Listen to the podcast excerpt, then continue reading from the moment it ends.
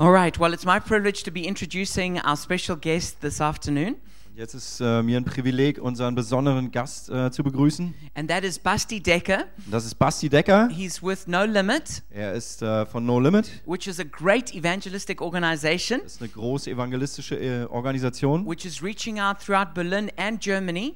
ähm, die wirklich Menschen erreichen hier in Berlin und äh, in ganz Deutschland.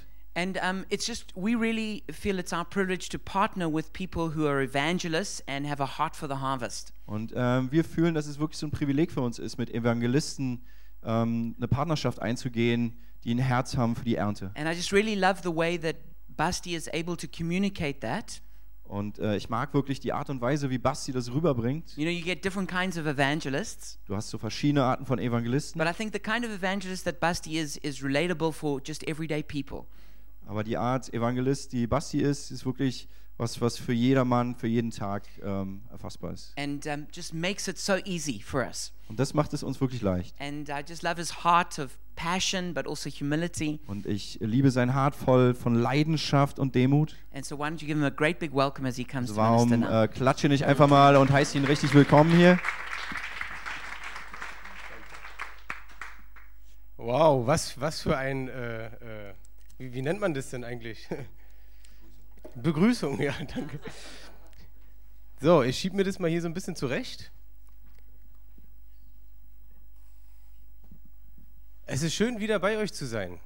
Ich habe vorhin mit Gareth äh, kurz nochmal gequatscht, weil ich, ich habe euch eine PowerPoint mitgebracht, also nichts dramatisch Großes, aber so, damit ihr einfach nur so ein paar Sachen mitsehen könnt. Und dann fiel mir auf, die PowerPoint vom letzten Jahr, wo ich das letzte Mal hier war, ist genau ein Jahr her, auf einen Tag. Also letztes Jahr war es der 9.4., heute ist der 8.4.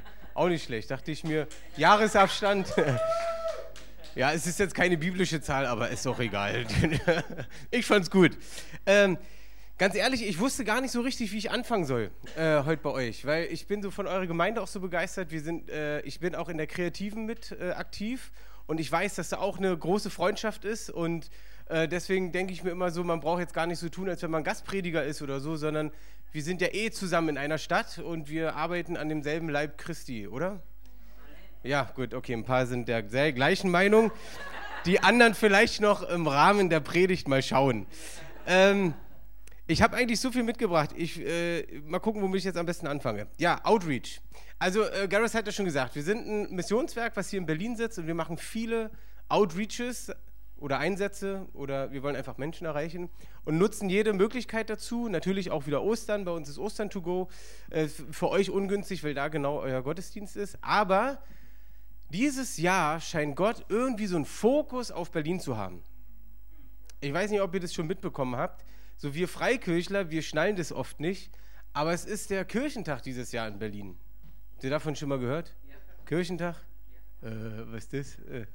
Das ist genau das Problem. Das ist nämlich mehr aus der Landeskirche heraus. Aber ihr müsst wissen, es kommen über 100.000 Menschen nach Berlin, weil sie irgendwas mit Gott erleben wollen. Und es kommen viele, die sind auf der Suche, weil auf dem Kirchentag ja wahrscheinlich von Gott gesprochen wird.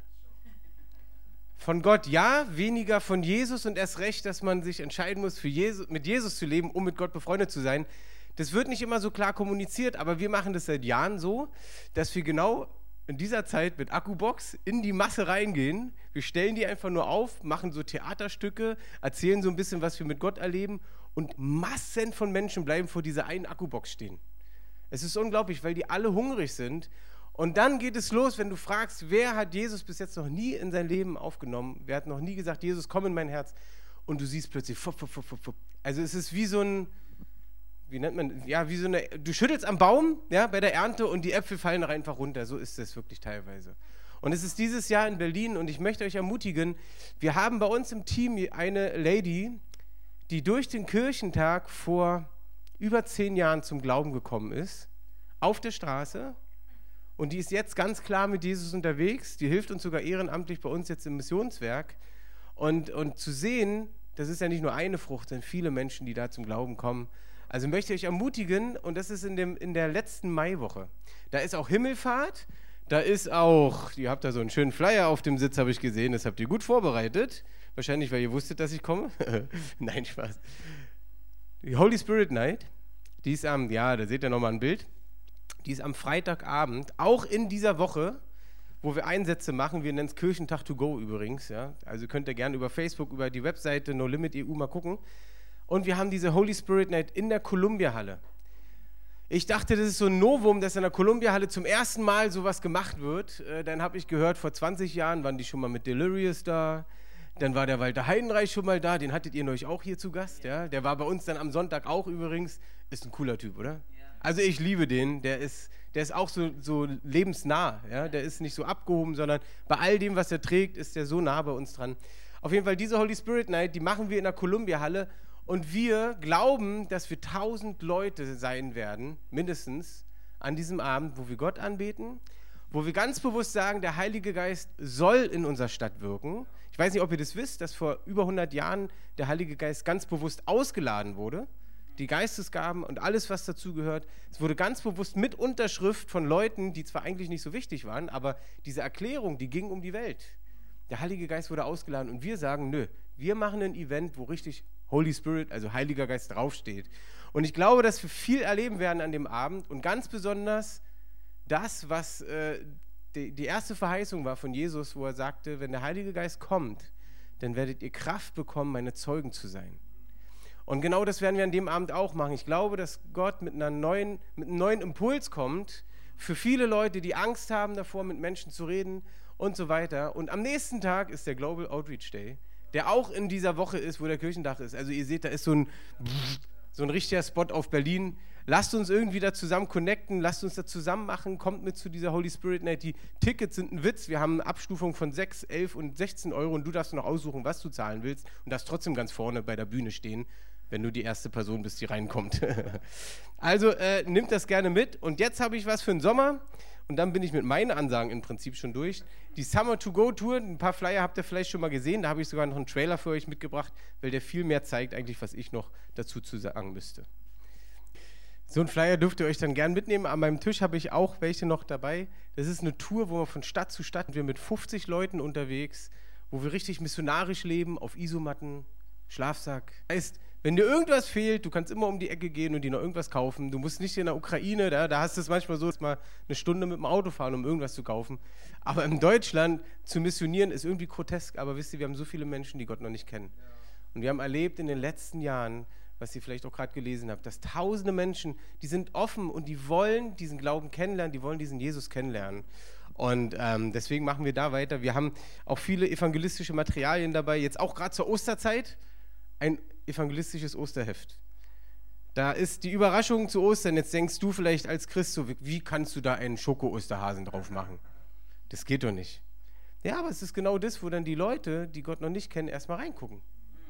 Wenn du da gleich den Jesus blutverschmiert am Kreuz hängen hast, dann gucken die sich das gar nicht an.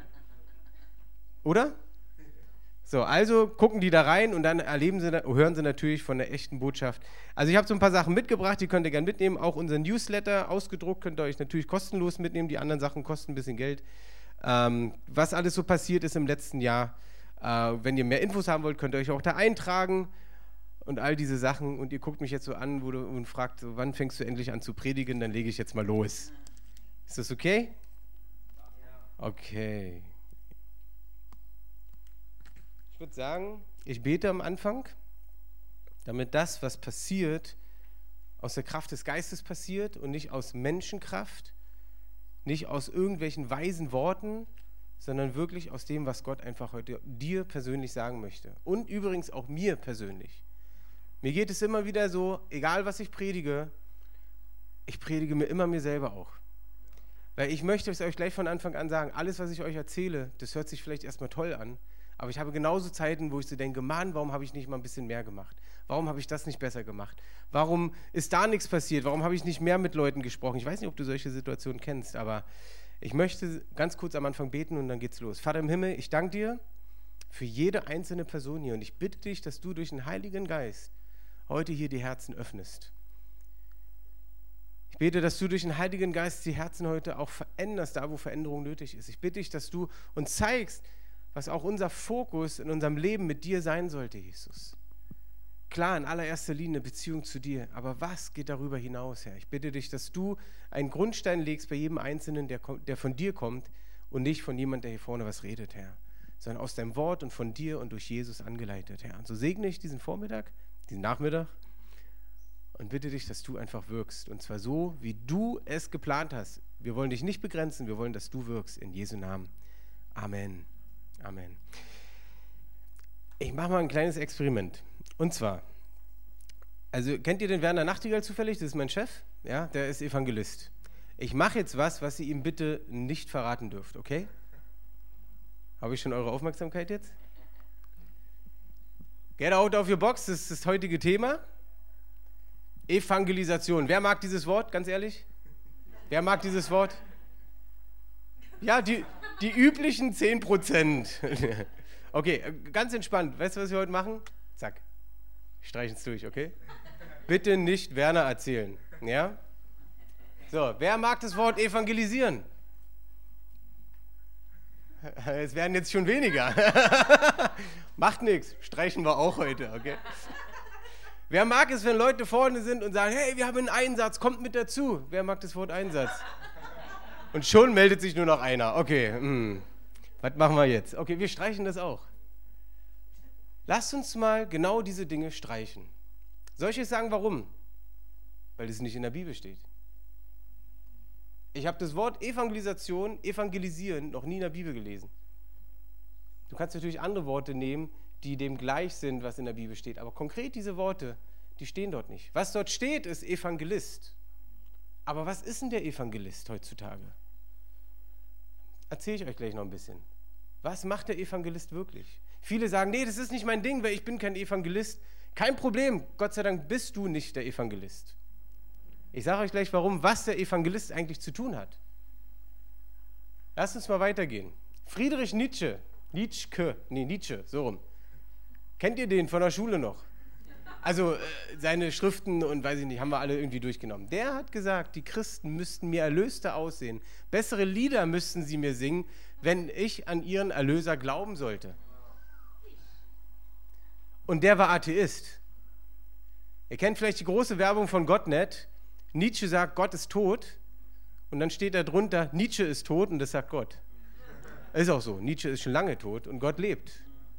Aber dieser Nietzsche, der hat genau das gesagt, wenn die Erlösten erlöster aussehen würden. Ich sage es jetzt mal noch ein bisschen weiter, erlöster leben würden, dann könnten viel mehr Menschen daran glauben, dass es wirklich diesen Erlöser gibt.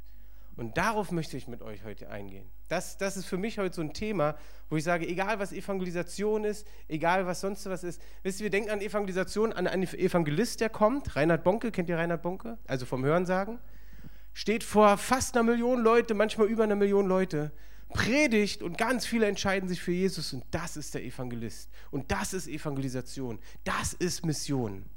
Ihr Lieben, das ist etwas, was in Deutschland geprägt wurde, was so schwer ist, wieder aus den Gemeinden rauszukriegen. Vielleicht nicht bei euch. Ich komme gerade sehr viel in Deutschland rum und du kriegst es überall mit, wenn ich das Thema nur anspreche, plötzlich rattert es. Plötzlich merken die, oh, sie kommen selber gar nicht mehr aus der Nummer raus. Ich sage euch auch warum. Weil der Evangelist ist im Epheser unter anderem beschrieben, in dem Epheserbrief, wo auch der Pastor, der Apostel, der Prophet beschrieben ist. Und da steht, dass diese Dienste dafür da sind, die Gemeinde zuzurüsten. Die Gemeinde zuzurüsten. Es ist im Epheser 4, 11 bis 15, falls du das mal nachschlagen möchtest. Und das bedeutet, dass danach steht sogar noch zuzurüsten, damit die Gemeinde in die volle Fülle des Geistes kommt. Das heißt, der Evangelist hat einen Dienst in der Gemeinde und nicht einen Dienst an den Menschen draußen. Das ist mal interessant, oder? Natürlich hat der Evangelist, sonst wäre er kein Evangelist, hat es mega auf dem Herzen, Menschen zu Jesus zu führen. Deswegen machen die das auch mehr als vielleicht alle anderen. Aber seine Aufgabe in der Gemeinde ist es, die Gemeinde zuzurüsten, damit die Gemeinde das lernt, mit Menschen zu reden. Der Prophet ist dafür da, dass die Gemeinde lernt, prophetische Sachen zu bekommen und auszusprechen, zu tun oder was auch immer. Der Pastor oder der Hirte ist dafür da, dass jeder in der Gemeinde fähig wird, pastorale Dinge zu tun, auch wenn es vielleicht nicht dein Schwerpunkt ist, aber dass du ein Herz für diese Menschen hast. Eigentlich haben wir in der vollen Fülle des Geistes die Möglichkeit, in all diesen Dingen zu leben. Nur, dass wir als Menschen oft Schwerpunkte haben und deswegen bist du vielleicht mehr der Beter, mehr der Evangelist, mehr der Prophet, mehr der Apostel, was auch immer. Interessant. Ich glaube aber, dass wir durch Jesus in viel mehr Dinge reinkommen könnten, nur dass wir uns selber die Türen zumachen, weil wir uns dafür nicht öffnen. Im 2. Korinther 4, Vers 6 steht, denn der Gott, welcher aus der Finsternis Licht hervorleuchten ließ, der hat es auch in unserem Herzen Licht werden lassen, zur Erleuchtung mit der Erkenntnis der Herrlichkeit Gottes im Angesicht Jesu Christi. Boah, das hört sich schön fromm an. Jetzt mal so in meinen Worten. Der Gott, der die Welt geschaffen hat und der, als es dunkel war, gesagt hat, es werde Licht, der hat im selben Moment, wo du Jesus im Herzen aufgenommen hast, in dein Herz mit derselben schöpferischen Kraft Licht in dein Herz reingebracht. Aber wenn ich mich manchmal angucke im Spiegel, da sehe ich dieses Licht nicht. Kennt ihr das? Wenn ich manchmal in die Gemeinden reingucke, da sehe ich dieses Licht nicht. Sondern seh, dann sehe ich nur, das ist ein Problem, da ist ein Problem und hier ist ein Problem und es ist alles so schwer und jetzt aber noch mit Menschen drüber reden. Nee, und es ist, wisst ihr, ich weiß, dass Situationen schwer sind. Das weiß ich. Jetzt denkst du, na, du bist so jung, du hast ja noch nichts erlebt. Ich erzähle euch jetzt nicht, was ich alles erlebt habe. Das ist wahrscheinlich auch gar nicht so dramatisch wie das, was du erlebt hast. Fakt ist aber, du kannst es durch die Bibel durchgehen, auch ob es die Apostel waren. Was die durchlebt haben, aber die haben immer gesagt, in Jesus ist meine Stärke. Die sind immer wieder aufgestanden. Ob es der Paulus war, der gesteinigt wurde, ob es der Stephanus gesteinigt, er ist gestorben, aber mit einem Lächeln auf den Lippen, weil er wusste, er stirbt jetzt für Jesus. Und wir hier in Deutschland, wir haben so einen Luxus und wir sagen, es geht uns so schlecht. Weißt du was? Das ist so die genialste Strategie vom Teufel, dass es uns angeblich schlecht geht. Wenn wir uns fokussieren auf das, was Jesus für uns hat und wir feiern das nächste Woche, die Auferstehung, den Sieg über jede Macht der Finsternis, über jedes Problem, über jede Krankheit, dann bedeutet es den Sieg über jede Krankheit, über jedes Problem, über jede Macht der Finsternis. Und da möchte ich euch auch ermutigen, dass ihr dranbleibt, dass ihr zusammen betet, dass du das Wort liest, dass du siehst, dass Kraft ist in dem, was Jesus sagt. Und wenn du schwierige Zeiten hast, dass du, ja, du darfst weinen, bitte. Männer, übrigens, nur mal so, Männer, Männer. Echte Männer Gottes heulen. Amen. Ja.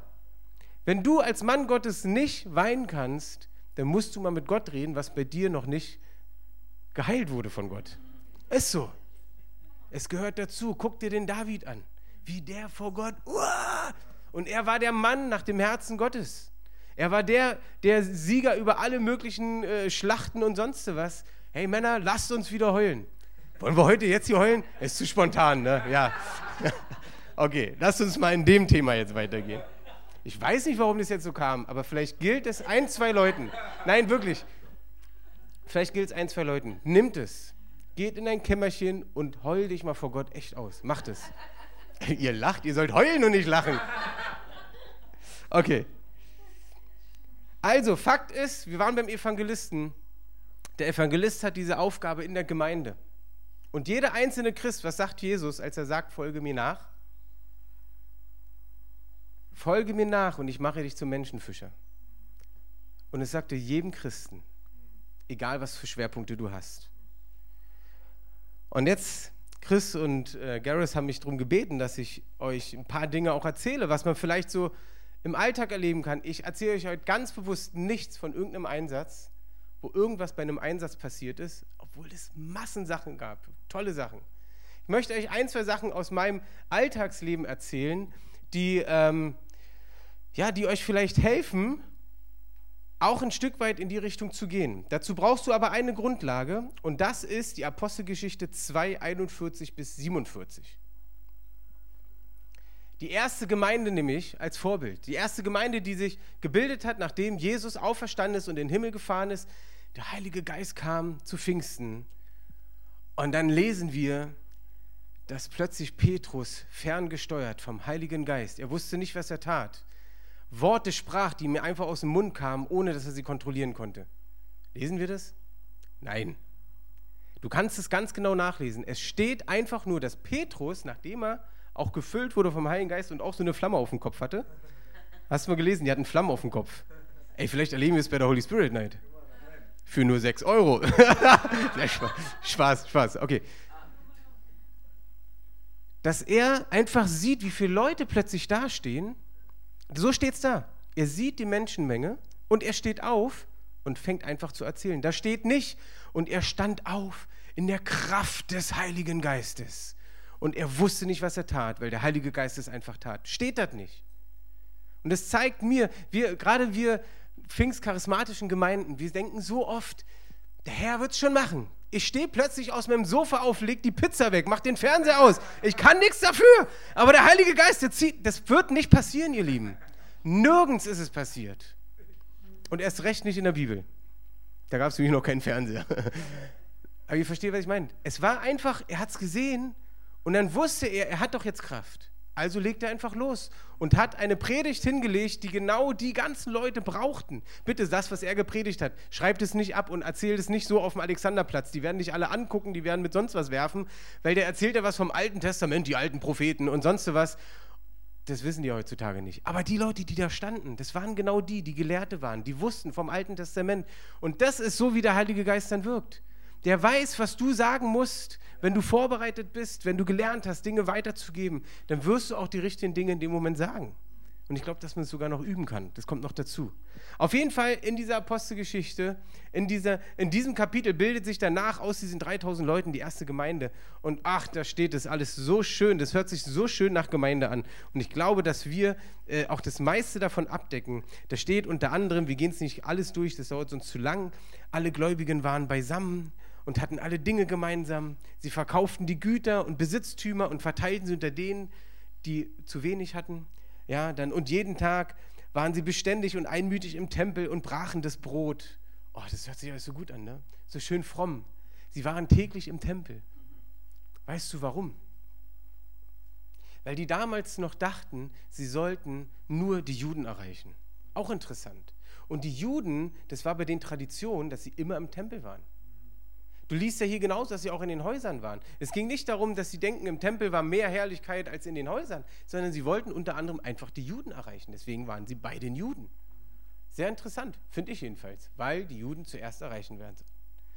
Dann können wir weiterlesen und sehen ähm, bei 47a und b, ich habe das so unterteilt, weil das ist ein Vers, also Vers 47, den habe ich, weiß ich gar nicht wie oft gelesen. Und eines Morgens bin ich über diesen Vers gestolpert weil ich habe mich total ertappt gefühlt. Und da bringe ich jetzt genau das dann rein, was ich selber in meinem Leben erleben durfte. 47 steht, sie lobten Gott und waren angesehen bei dem ganzen Volk. Der Herr aber tat täglich die zur Gemeinde hinzu, die gerettet wurden. Ja, ist so ein ganz normaler Vers, Basti. Was ist denn da jetzt so besonders? Guck mal, was da stand. Sie waren angesehen beim ganzen Volk. Nicht nur bei den Juden, die sie erreichen wollten, sondern die waren angesehen beim ganzen Volk. Und dann kommt der nächste Part und täglich tat der Herr hinzu, die gerettet wurden. Wisst ihr, ich habe mich gefragt, wie geht denn das? Wie soll ich denn angesehen bei anderen Leuten sein? Und dann fiel mir das alles so, ich hatte, glaube ich, an dem Tag dann auch noch irgendeinen Bericht gesehen über, was war denn das? Ich glaube, die haben die Holy Spirit Net in Stuttgart ziemlich auseinandergenommen. Natürlich, die, die öffentlichen Sender, ne? Du, und dann haben die das so raffiniert gemacht, die haben Christen was gefragt und auch beim Marsch des Lebens waren die auch, also es war so ein großer Beitrag. Und dann sagen Christen natürlich wieder Sachen in die Kamera, die kein Nicht-Christ versteht. Wir hassen die Sünde. Und die, also, also alle so eine Sachen, die, die wir als Christen verstehen, aber wo die Nicht-Christen denken, oh mein Gott, diese Sekten, diese Fundamentalisten, die sonst was alles. Versteht ihr, was ich meine? Das ist doch klar, dass die denken, die Christen haben einen an der Waffel. Ganz ehrlich, denke ich manchmal auch wirklich, ja. Nein, aber wie wir manchmal reden, äh, auch, auch, ich. Da kommt mir ein Mensch gegen, äh, entlang gelaufen, der sieht komplett anders aus als ich. Hat andere Sachen, wie ihr seht, ich bin eher so der konservativere Typ. Ja, äh, es gibt die Leute, die so lange, nee, warte mal, erstmal die Hosen, die hängen hier so in die Knie. Die, die T-Shirts müssen deswegen länger sein, damit man den Hintern nicht sieht, da frage ich mich, wozu braucht man dann die Hosen noch? Und, und dann sind die Haare, sind sonst was alles und ich dachte es jetzt gar nicht abwerten, sondern es ist einfach nicht mein Stil. Aber immer wenn diese Leute mir gegenüber kamen, hatte ich innerlich schon so eine Abneigung. Und es ist genau diese Haltung, die so viele Christen haben. Ich auch. Und ich gesagt, das geht nicht. Gerade bei meinen Nachbarn, wenn die anders sind als ich, ich kann doch nicht so eine abneigende Haltung haben. Sondern dann habe ich gefragt, okay Gott, was soll ich denn tun? Wie kann ich es denn machen? Und das Schöne ist, ich bin im Osten aufgewachsen, Ostberlin. Ähm, da war das in der, also wie soll ich denn sagen, du, du hast in, in der Schule ganz explizit gelernt, was höflich ist und was nicht höflich ist. Dadurch hatte ich immer schon so eine Ader zum nett und höflich sein, ja. Aber das, das hilft ja nicht alles. Aber ich habe gedacht, das zapfe ich mal wieder an und bin einfach mal wieder netter. Einfach nett zu den Menschen. Einfach nicht gleich mit Jesus reinspringen, nein, einfach mal nett sein zu den Menschen. Kennt ihr das, wenn ihr äh, ähm, beim Supermarkt einkaufen wollt? Und dann stehen fünf, fünf, ihr Lieben, fünf Leute stehen in der Reihe. Und dann kommt der Sechste. Er könnte mal die nächste Kasse aufmachen hier. Ey, früher, ich weiß doch, da standen 20 Leute und da hat keiner was gesagt. Heute ist es alles, es muss schneller sein, schneller sein, schneller sein. So, sechste Person kommt, motzt drum, ist in Berlin so, oder? Ihr nicht, ne? Nein, nein. Mach doch mal dann was, egal wo du stehst und sag, oh, haben Sie es eilig? Dann kommen Sie doch vor mich. Aber bitte macht es erst, nee, macht es zuerst und guck nicht zuerst in den Wagen, wie viel der zu, zu kaufen hat, ja? Auch wenn der ganze Wagen voll ist, nicht, dass du dich dann davon ableiten lässt, nee, doch nicht. Sag es vorher und dann lass ihn wirklich vor. Oder sie. Also einfach Sachen, wo wir mal anders sind, wo wir einfach nett sind. Ich bin bei Lidl, bei uns um die Ecke ist Lidl. Und äh, da habe ich dann gesagt, okay, was kann ich da jetzt machen? Äh, ähm, heutzutage ist es nicht mehr normal, dass man in einen Supermarkt reinkommt und Guten Morgen sagt. Ja, auf dem Land ist es teilweise noch normal, heut, also in Berlin aber nicht. Da habe ich gesagt, okay, ich bin jetzt einfach immer nett und grüße immer die Mitarbeiter so. Ja? Immer, guten Morgen, guten Morgen. Und die haben dann schon so, oh, ja, guten Morgen, okay. Waren ganz verwundert. Mensch, hier gibt es ja nette Menschen in Pankow. so, dann, ich, ich habe nicht gleich mit Jesus und sonst, nein, einfach nur nett zu, zu den Leuten. Höflich sein zu den Leuten. Du öffnest dadurch das Herz der Menschen. So, pass auf. Dann irgendwann mal, ich weiß nicht, ob es ein Jahr später war, ich sage ja immer dann guten Morgen, war ich, glaube ich, mal am Handy oder weiß ich nicht. Es lenkt uns ja immer so ein kleines Gerät ab, ne? Und dann, dann laufe ich so lang und laufe an der Filialleitung vorbei, habe das aber erst nicht geschnallt und war irgendwie in Gedanken. Und sie hat es anscheinend auch nur so halb mitgekriegt, dreht sich plötzlich zu mir und sagt: Oh, Entschuldigung, guten Morgen. Sie dachte nämlich, ach, das ist doch der, der immer gut, der hat bestimmt guten Morgen gesagt. Ich habe nicht geantwortet und hat dann selber gesagt, Entschuldigung, guten Morgen. Dabei habe ich gar nichts gesagt an dem Wo du merkst, das landet bei den Leuten. Das kriegen die mit. Heute war ich gerade wieder bei dem Deal, diesmal mit meinen Töchtern zusammen. Und dann, dann laufen die, packen da ein und sagen dann schon, ja, hallo, guten Morgen. Die kriegen das mit, dass du anders bist. Und das ist noch nicht mal ein großer Kampf, ihr Lieben. Wenn Jesus in deinem Herzen ist, dann ist eine Liebe in dein Herz ausgegossen für Menschen. Habe ich noch nie gemerkt. Kenne ich auch, habe ich noch nie gemerkt, aber die ist da. Der Punkt ist, dass, die, dass wir sie nur zugedeckt haben mit all unseren Dingen, die wir so an Problemen haben. Damit ist die Liebe von dir für andere Menschen zugedeckt, weil du dich nur noch um dich selber drehst. Die nächste Strategie des Teufels. Du drehst dich nur um dich. Warte mal, erstmal muss ich, erstmal muss ich gucken, was ist hier, was ist da. Also bei mir ist es so. Vielleicht bei euch jetzt nicht so. Bei uns in der Gemeinde natürlich auch nicht so.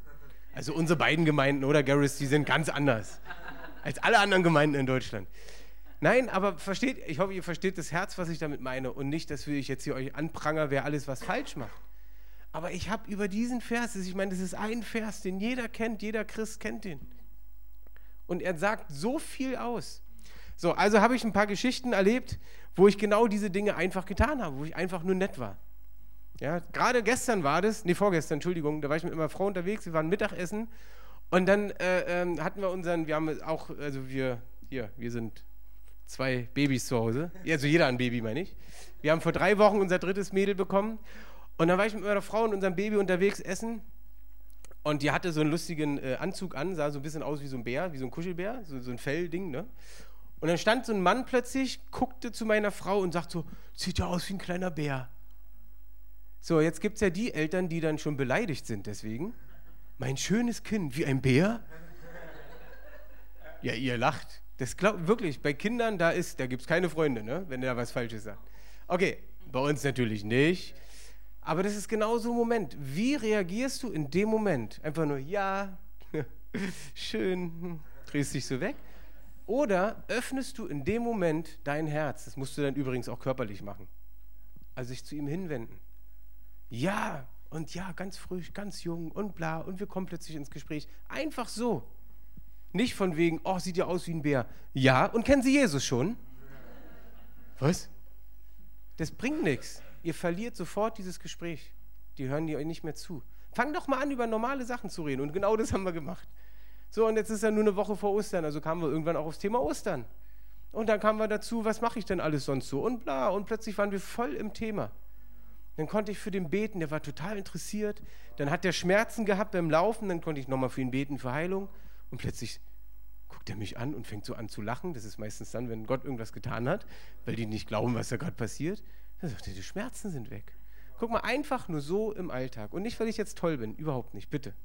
Es ist einfach nur, weil ich irgendwann mal gesagt habe, Gott, ich möchte Situationen haben, weil ich finde es so anstrengend, die Leute selber anzusprechen. Kennt ihr das?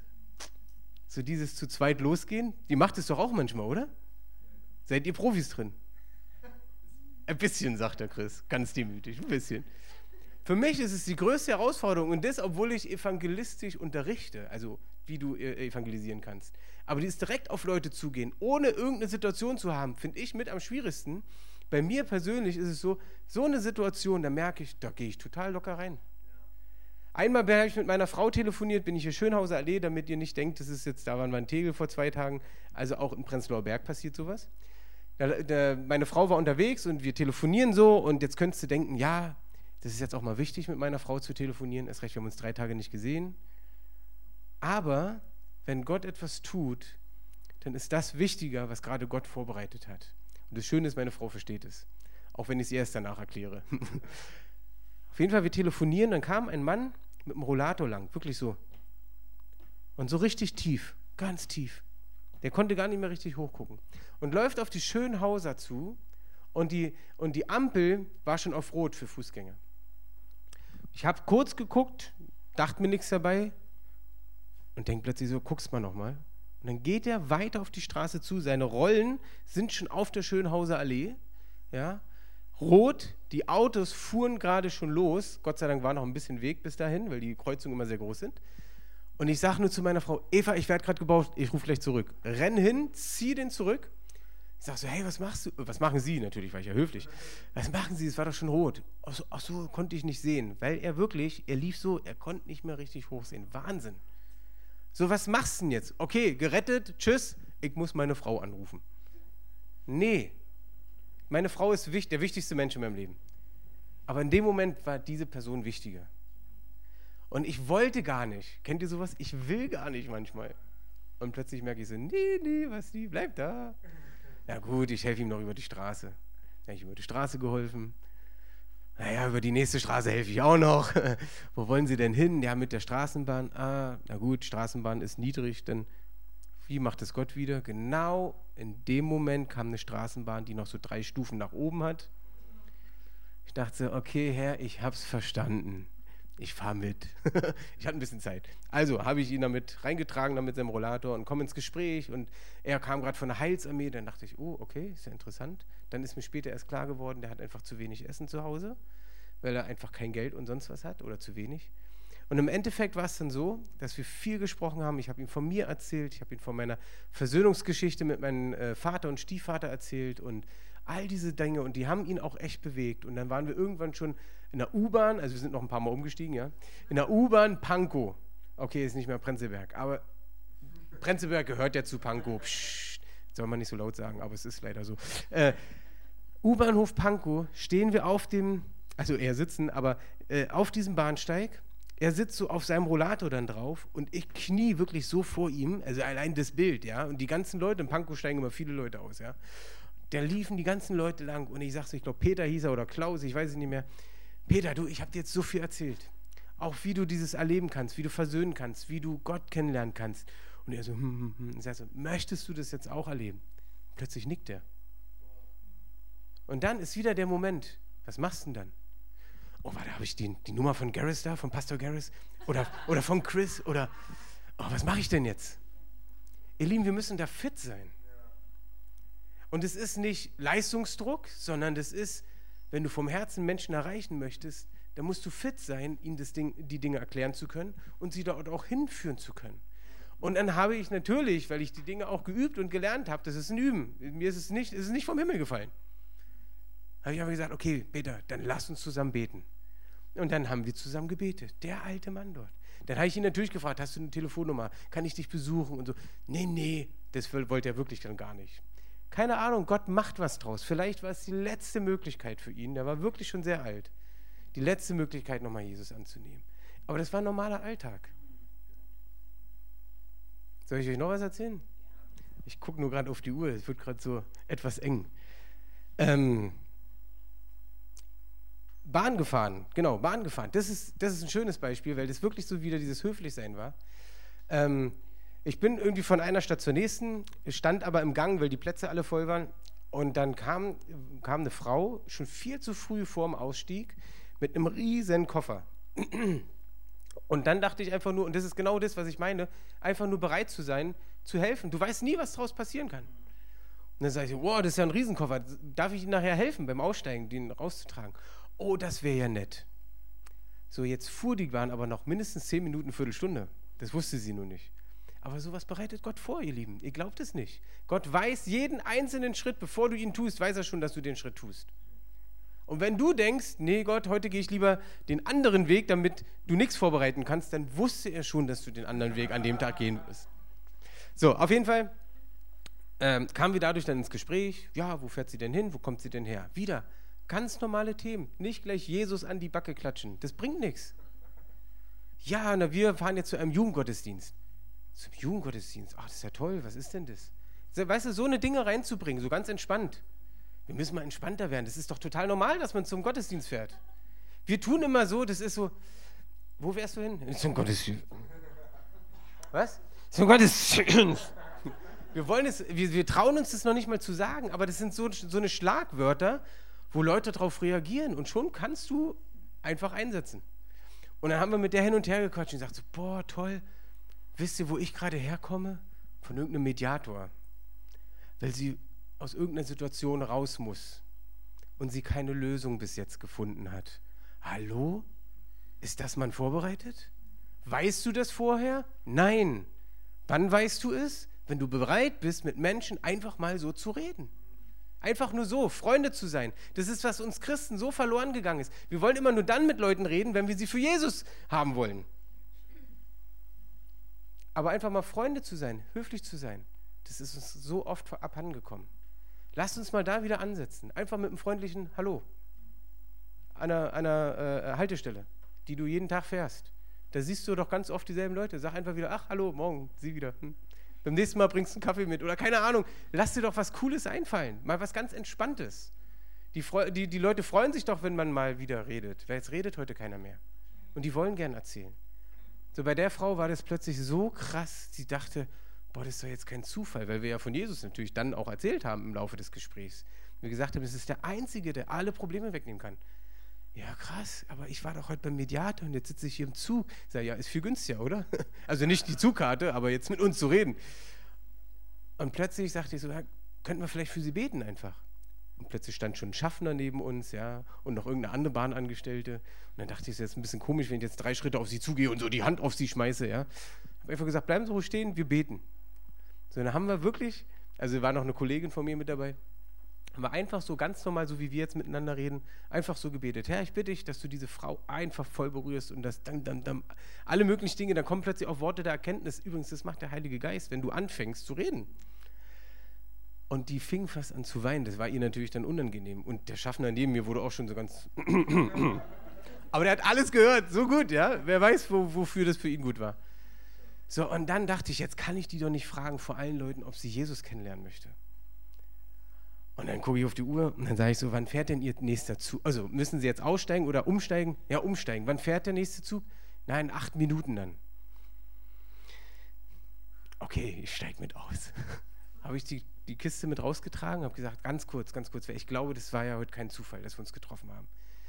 Ja, ja, das glaube ich auch nicht. Und dann habe ich Ihnen nochmal kurz gesagt, das alles, was ich Ihnen erklärt habe, Wollen Sie nicht heute so klare Sachen machen mit Gott, dass Sie Jesus annehmen, damit er all Ihre Probleme nimmt, damit Sie in Problemen mehr Kraft haben, durchzukommen und so weiter und so fort. Habt ihr das ganz klar erklärt? Nicht so ein Wischwaschding, ne? Von wegen, es wird alles besser mit Jesus. Nee, klare Sache. Dann sagt sie ja. Und dann beten wir noch, und der, der Zug machte schon, ja, wir beten noch kurz, sie hat Jesus angenommen, wir haben uns noch verabschiedet und ich bin in den Zug rein. Ich bin selber so geflasht gewesen danach. Nicht weil ich so, ey, das mache ich immer voll mit links, ne? Voll easy. Nee, es ist für mich immer eine Überwindung. Mein Herz schlägt dann auch doller, wenn ich anfange, mit den Leuten zu reden. Aber danach dachte ich, das gibt's doch gar nicht. So eine Kleinigkeit, so eine Kleinigkeit. Wisst ihr, das ist ein Leben, ein Lebensstil. Und das ist das, was uns Gott, glaube ich, aufruft, dass wir dort hineingehen. Und ähm, das ist auch das, was ich meine und glaube, sie waren angesehen beim ganzen Volk, dass sie das einfach getan haben. Petrus war ein gutes Beispiel auch nochmal, wo Cornelius, wo Cornelius errettet wurde. Cornelius war jemand, der, noch, der kein Jude war. Der Apostelgeschichte 10 könnt ihr es nachlesen. Er war kein Jude. Für Petrus damals, klar, den brauche ich jetzt nicht erreichen, weil die wollten Juden noch erreichen. Und dann kriegt Petrus im Gebet diese, diese Bilder, wo plötzlich so Tiere runterfallen, die er essen soll, die aber damals noch für Juden als unrein galten. Und, ähm, und Gott ihm gesagt hat, nein, was ich rein sage, sag du nicht, dass es unrein ist. Und er hat es erst nicht geschnallt. Cornelius hatte zuvor eine Begegnung mit einem Engel und der Engel sagt, hol jemanden, der heißt Petrus mit dem Beinamen Simon und der wird euch alles Mögliche erzählen. Wo ich mich auch gefragt habe, jetzt hör zu bitte, das ist wichtig. Warum ein Engel der vom Himmel kommt, der Jesus kennt, der Gott kennt, wahrscheinlich besser als wir, kommt auf die Erde. Warum erzählt der Engel dem Cornelius nicht, wie er gerettet wird? Hast du dich das schon mal gefragt? Nö, wa? Ist so normal, dass es ein Engel ist. Aber jetzt mal ganz ehrlich, wieso macht denn der das nicht? Du kannst ganz viele ehemalige Moslems fragen, die kriegen Träume, die kriegen Engelserscheinungen, Jesuserscheinungen. Aber dadurch entscheiden die sich nicht. Es ist meistens, dass sie einen Hinweis kriegen, wo sie hingehen sollen, zu wem sie gehen sollen oder sonst was. Und dann kommen wieder Menschen und die vollenden das. Und deswegen ist es von jedem von uns, egal ob du Evangelist, Gitarrist oder sonst was bist. es ist in dich hineingelegt, dass du ein Menschenfischer bist. Und zwar mit deiner Stärke. Du musst nicht auf der Straße predigen. Ich ermutige dich mal, so einen Einsatz mitzumachen, um Sachen zu üben. Aber das, was du gut kannst. Wenn du alte Leute liebst, dann geh in die Altersheime. Die, die sind ganz oft diakonische Werke. Die lieben es, wenn Gemeinden kommen, um für die alten Leute da zu sein. Wir durften dann in die ganzen Räume mit den einzelnen Leuten reden und beten. Die Türen sind offen dafür. Wir müssen es einfach nur tun. Ich weiß, ihr habt mehr die, die, die Studenten auf dem Herzen. Ja, dann fangt an, euch mit Studenten zu befreunden. Ich weiß nicht, was ihr da an dem Outreach-Tag macht also bin ich gespannt. Ich habe schon geguckt, ob das so mein Terminplan wäre, ob da was gehen würde. Mal gucken. Ich bin selber gespannt, was, was die Leute dann da machen werden. Aber eins ist wichtig, habt ein Herz dafür, Studenten kennenlernen zu wollen, Freunde bekommen zu wollen. Könnte ich noch mehr Geschichten erzählen, aber wir kommen jetzt wirklich langsam zu einem Ende. Ich möchte einen Hinweis noch geben, da muss ich jetzt die eine Folie kurz überspringen. Ah, du hast es schon weitergemacht, du bist gut, danke. Also Petrus habe ich schon gesagt. Jesus als Vorbild, drei Aspekte noch und dann zeige ich euch als Abschluss einen Film und dann beten wir und dann sind wir fertig. Okay? Dass ihr schon wisst, was kommt. Ich weiß, wir sind schon drei Minuten drüber. Ich hoffe, der Garris hat Gnade mit mir. Drei Aspekte, die so wichtig sind, die Jesus vorgelebt hat. Er hat Menschen erreicht, kannst du alles nachlesen, brauchst du jetzt nicht extra aufschlagen. Er kam für die Sünder übrigens und nicht für die Frommen, sondern für die Sünder, für die, die krank sind und nicht die, die gesund sind. Ganz interessant und wir wollen immer nur mit den Frommen und mit den Gesunden zusammen sein. Leute, lasst uns da hingehen, wo die Kranken sind. Geht bitte zu Einweihungsfeiern, geht zu Partys, geht zu sonst was alles, egal ob die da Drogen nehmen, Alkohol trinken oder sonst was. Du bist das Licht dort, geh hin, fertig. Hat Jesus auch so gemacht. Da kann man übrigens auch super Beziehungen aufbauen. Gebet, Jesus hat gebetet. Da war das so, dass er, nachdem er die, die Speisung der 4000, glaube ich, war das, und danach brauchte er Zeit zum Beten, weil er auftanken musste. Gebet ist ein ganz wichtiger Punkt, gehört zu deinem Leben. Übrigens, jedem Christ. Das gilt gerade bei allen Christen. Egal, ob du ein Wächterbeter bist oder ob du kein Wächterbeter bist. Gebet ist die Grundlage zur Beziehung zu Gott. Und Anbetung und Worship. Und das ist nochmal ein ganz kurz interessanter Punkt. Wir denken, Anbetung und Worship ist immer nur, wenn wir Musik spielen. Jetzt habe ich ein Problem. Ich kann kein Instrument. Kann ich denn trotzdem anbeten? Jetzt stell dir vor, ich könnte nicht singen. Könnte ich trotzdem anbeten. Also versteht mich nicht falsch, ich liebe Worship, sonst würde ich auch nie Holy Spirit Night und sonst was alles machen. Aber viele Christen haben so diesen Fokus nur auf Worship. Und du kriegst zu Worship-Events Tausende zusammen, zu Evangelisationsevents oder Gebetsevents weniger. Woran liegt es wohl? Keine Ahnung. Aber was interessant ist, Lobpreis ist und im ersten Chroniker, das lese ich euch ganz kurz vor, das muss ich euch noch mitgeben, damit ihr, und ich weiß, ihr Lobpreiser wisst es bestimmt schon, da hat David zum ersten Mal Lobpreiser eingesetzt und er sagt, zur selben Zeit gab er ihnen ähm, den Auftrag, das zu machen und zu danken. Dankt dem Herrn, ruft seinen Namen an, macht unter den Völkern seine Taten bekannt. Das ist Lobpreis, ihr Lieben. Wenn du kein Instrument spielen kannst, dann mach doch einfach das, was Gott getan hat, bekannt in deiner Umgebung. Dann ist es ein Lobpreis an Gott. Alles, was du tust, soll ein Lobpreis sein für ihn. Findest du äh, in den anderen Stellen auch noch mal weiter, immer wieder. Singt dem Herrn, verkündigt Tag für Tag sein Heil, erzählt unter den Heiden von seiner Herrlichkeit. Guck mal, das ist, was die Lobpreiser als Auftrag bekommen haben. Und viele denken, Lobpreis ist nur, dass wir hier in der Gemeinde vorne Lobpreis haben. Wir haben unsere Lobpreiser mit auf der Straße und die bringen teilweise selber mehr Leute zu Jesus als manch Evangelist. Möchte ich euch ermutigen, egal ob du Evangelist, ob du Beter bist oder sonst was, das sind drei Aspekte, die jeder Christ einfach braucht. Amen würde dazu wunderbar passen. Es sei denn, du bist gerade so herausgefordert, dass du nicht weißt, wie du damit umgehen sollst. Dann gebe ich dir als Abschluss jetzt noch einen schönen Film mit und danach möchte ich für euch beten. Wenn ihr wollt, könnt ihr gerne dazu aufstehen, wenn ich für euch bete und ähm, möchte zu dem Video sagen nochmal, dass es nicht gegen Gemeinde ist, sondern dass du dich unter diesen ganzen Aspekten nicht verstecken sollst. Weil wenn du dann keine Zeit mehr hast, weil du nur in den ganzen Programmen steckst, für andere Menschen, dann glaube ich, solltest du gucken, wo du deinen Fokus setzen sollst. Und ich glaube nicht, dass irgendein Pastor irgendeiner Gemeinde ein Problem damit hat, wenn du eine Sache abgibst von den zehn, die du hast, weil du sagst, ich möchte mehr Zeit damit verbringen, Menschen zu erreichen. Herr, und so bitte ich dich, dass du jetzt durch den Heiligen Geist einfach Dinge in unserem Herzen bewirkst. Ich bete, dass du auch zu uns sprichst, wo, wo wir einfach überführt werden, total liebevoll von dir, weil du ein liebevoller Gott bist. Aber trotzdem bist du klar und konsequent. Und ich bitte dich, dass du Dinge jetzt in den Herzen freisetzt, in Jesu Namen binde alle Mächte der Finsternis, die versuchen, dich zu, zum Zweifel zu bringen, dich so wirklich in den Sessel zurückzuwerfen, in deinen geistlichen Sessel meine ich, wo, wo du einfach da sitzt und dich nur freust, dass Gott dich so liebt, aber wo der Heilige Geist sagt, komm in ein Abenteuer, in einen Alltag, der normal ist, dass du was erreichst, erlebst mit Gott, mit Jesus. Und ich bitte dich, Herr, dass du auch zu Einzelnen sprichst, die vielleicht heute zum ersten Mal hier sind, die vielleicht schon oft da waren und schon oft was von Gott gehört haben, aber noch nie eine klare Entscheidung getroffen haben, mit dir leben zu wollen. Da möchte ich jetzt gleich mit dir beten und möchte ich einfach fragen, hast du noch nie die Entscheidung getroffen, dass du Jesus annimmst, dass du um Vergebung gebeten hast für deine Schuld, dass du ein Freund für, mit Gott sein kannst, weil nur das ist mit Jesus möglich? Wenn du noch nie dich dafür entschieden hast, mit Jesus zu leben, dann möchte ich dich fragen, ob du es heute möchtest. Und vielleicht schließt ihr dazu mal bitte alle eure Augen. Weil es ist ein, Moment, wo du einfach vor Gott stehst oder sitzt. Und wo ich nicht möchte, dass du dich jetzt von anderen da irgendwie irritieren lässt, sondern einfach, wo du für dich eine Entscheidung treffen kannst. Möchte ich fragen, ist jemand da, der sich noch nie entschieden hat, mit Jesus zu leben? Dann möchte ich jetzt für dich beten dann heb doch mal ganz kurz nur deine Hand, dass ich sehe, ob jemand da ist, dass wir ein Gebet sprechen können. Ist jemand da, der das noch nie gemacht hat und gerne möchte, dann heb mal ganz kurz deine Hand. Dann möchte ich für dich beten.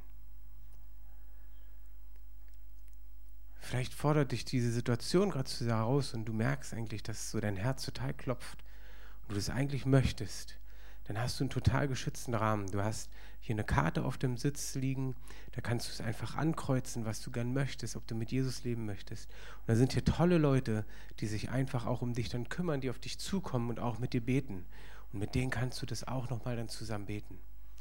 Und ich möchte jetzt noch eine zweite Frage stellen, und zwar alle an die, die schon mit Jesus leben. Ich weiß nicht, ob du dich hast heute inspirieren lassen. Ob du selber gemerkt hast, boah, ja, mein Alltag sieht so ganz anders aus. Aber biblisch gesehen müsste er wirklich anders aussehen. Herr, und ich bitte dich, dass du jetzt Mauern niederreißt. All diese falschen Dinge über Evangelisation und Mission, dass es jetzt eben mal einfach zur Seite geschoben wird. sondern dass es hier um ein Leben geht, ein Lebensstil mit dir. Und ich möchte euch genauso fragen und auch bitte wieder mit geschlossenen Augen, weil ich möchte nicht, dass sich jemand sagt, ich möchte mehr damit leben, nur weil deine Freunde oder drei Leute neben dir sich auch melden, sondern es ist eine bewusste Entscheidung, wo du merken wirst, wenn du dich dafür entscheidest, werden Situationen kommen, wo du gar nicht anders kannst. Und es ist okay, wenn du sagst, ich möchte das jetzt noch nicht, ich bin zu sehr herausgefordert. Völlig in Ordnung. Gott geht mit dir einen Weg und du wirst auch dann irgendwann dahin kommen. Aber ich möchte dich fragen, wenn jemand da ist, der sagt, ich möchte das mehr, dann heb doch auch einfach mal kurz deine Hand mit geschlossenen Augen, bitte. Ja, da sind einige. Ja, es sind noch mehr da, die da sind, die mehr in diesem missionarischen Lebensstil möchten, um Gott zu verherrlichen. Danke, Jesus. Herr, du siehst, ihr könnt die Hände wieder runternehmen. Du siehst all die, die sich gemeldet haben. Und auch all die, denen es gerade zu fremd ist, sich zu melden, aber eigentlich so, die sich danach sehen. Ich bete, dass du jetzt mit der Kraft des Heiligen Geistes in ihrem Herzen Dinge veränderst, in ihren Gedanken Dinge veränderst, alle Lügen rausnimmst, die nicht der Wahrheit entsprechen. Und dass deine Wahrheit reinkommt im Namen Jesus Christus. Ich bitte dich um deine Kraft jetzt. Ich bitte dich, dass durch deine Kraft wir Zeugen sein dürfen. Herr, ich bitte dich, dass du ein, ein neues geistliches Auge öffnest wo sie im Alltag einzelne Dinge sehen. Und wundert euch nicht, wenn es heute Abend schon passiert, wenn du einen Nachbar plötzlich triffst auf dem Rückweg oder was auch immer, wo eine Situation ist, worauf du reagieren kannst oder du einfach nur den Input bekommst, sprech die Person an, schenk den was oder was auch immer. Herr, ich segne diese Gemeinde, Herr, dass sie ein Licht ist hier in dieser Umgebung, in diesem Umfeld und darüber hinaus, Herr. Ich bete, dass in dieser Gemeinde ein Wachstum kommt, der durch den Heiligen Geist bewirkt ist, weil der Heilige Geist das Volk Gottes losziehen lässt, Kraft gibt, Zeugen zu sein. In Jesu Namen. Amen.